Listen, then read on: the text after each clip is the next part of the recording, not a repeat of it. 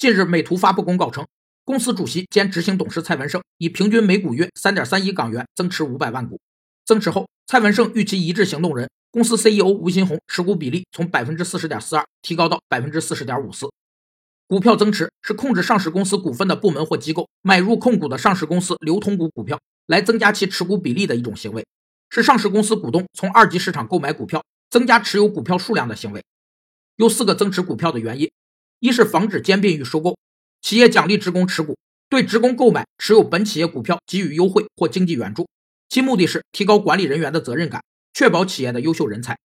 二是提振股市，防止因股价暴跌而出现危机。三是维持或提高每股收益水平和股票价格。